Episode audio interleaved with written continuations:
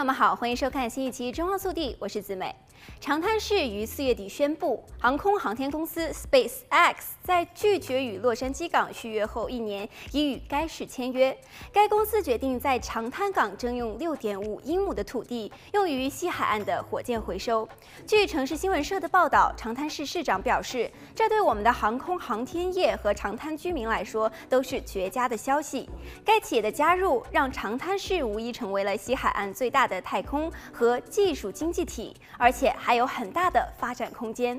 总部位于洛县的 SpaceX 将占有长滩港 T 码头的空间。该码头过去曾为美国海军所用，之前是用卫星发射公司 Sea Launch 租用的。长滩已经成为了名副其实的太空滩，包括维珍轨道、火箭实验室、相对论空间和 Spanlunch 等科技企业都有设施在长滩运营。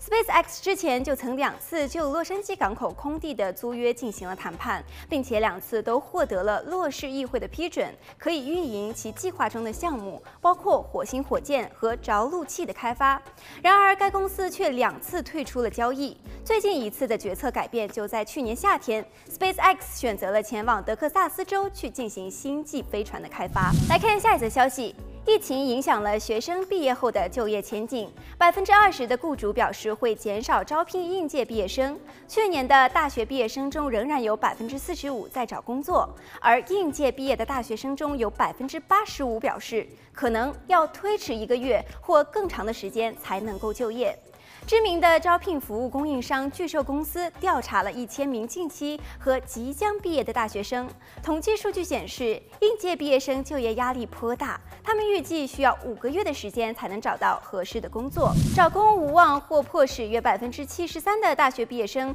从事非其职业目标的工作，其中缺钱和急需经验是主因，分别占到了百分之四十五和百分之二十五。调查还发现，不少的大学生还没有毕业就已经开始担心疫情下新工作环境的影响。这些年轻人中有百分之三十担心远程工作会失去办公室工作的环境，百分之四十担心错过和同事面对面相处的机会，百分之三十四担心因此错过指导和学习的机会，也有百分之三十六担心错过现场工作的津贴、收入受损等等。